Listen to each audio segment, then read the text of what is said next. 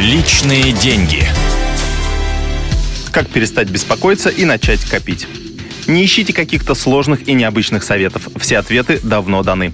Самый эффективный прием – регулярно инвестировать часть своего дохода. При этом не надо искать способы, как резко увеличить свои сбережения за счет сомнительных операций. Как правило, такие предложения делают только финансовые пирамиды. Их организаторы очень эмоционально расскажут вам примерно следующее. Ваши деньги будут вложены на фондовом рынке в акции с хеджированием с помощью опционов и фьючерсов, а также на рынке Форекс по уникальным стратегиям. В итоге ваш доход составит не менее 50% 10% годовых, а то и того больше.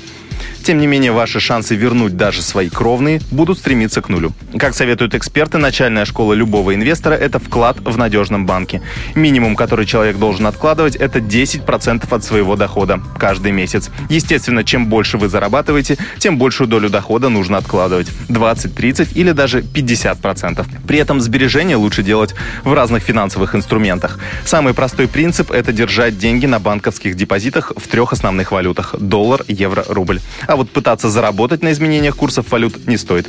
Откладывать деньги несложно, главное не давать им попадать к вам в руки. Есть очень эффективный способ. Зайдите в бухгалтерию или в ваш банк и дайте им задание, чтобы часть вашего дохода ежемесячно шла не на зарплатную карточку, а прямо на накопительный депозит. В течение всего года можно просто наблюдать, как сбережения растут. Технически это несложно, но очень эффективно. А для тех, кто никак не может себя заставить копить, есть очень простой совет. Он примерно похож на тот, который дают тем, кто страдает лишним весом. Тратить надо меньше. Это была программа «Личные деньги». Меня зовут Евгений Беляков. С Новым годом! Удачи в финансовых делах! Личные деньги.